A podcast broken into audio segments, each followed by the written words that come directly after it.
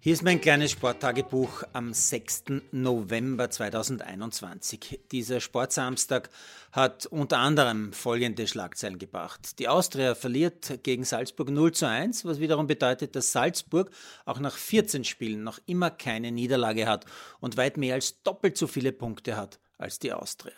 Admira verliert gegen Ried trotz einer Führung mit 1 zu 2.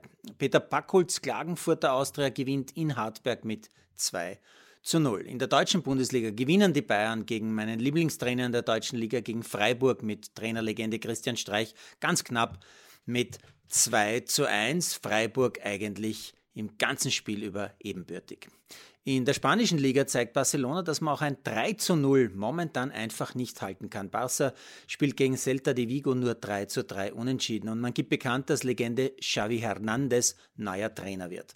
Hoffentlich kann der aus Barca wieder das Barcelona machen, das ich so gern gesehen habe. In England kommt Manu irgendwie nicht vom Fleck. Diesmal ein 0 zu 2 in Manchester im Derby gegen City, wobei ein Gegentreffer ein Eigentor mit historischer Wertlosigkeit, wenn man so will, ist. Es war das allererste Manu-Eigentor in der Geschichte dieses Duells, also dieses Derbys von Manchester. In der Formel 1 fiebert man dem Grand Prix von Mexiko entgegen. Ich werde die Entscheidung im Qualifying, das erst abends so nach 22.30 entschieden wird, hoffentlich schon verschlafen. In Linz wartet man mit Freude auf das bevorstehende Damentennisturnier mit sehr guter Besetzung. Unter anderem ist ja mit Emma Raducano die US Open-Siegerin dabei.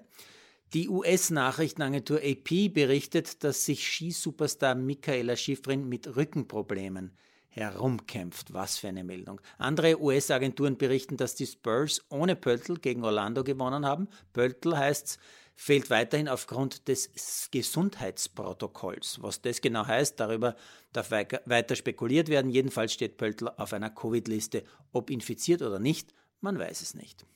Ja, und dann habe ich noch diese Schlagzeile gelesen. 400.000 Fans jubeln Atlanta Braves bei Parade zu. Die Baseball Champions sind also in Atlanta zum Feiern ausgewiesen.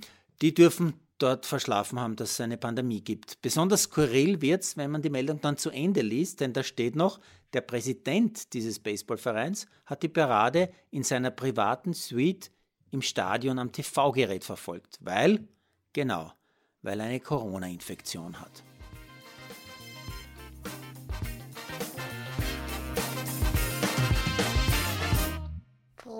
Produziert von Malderino Kiesens.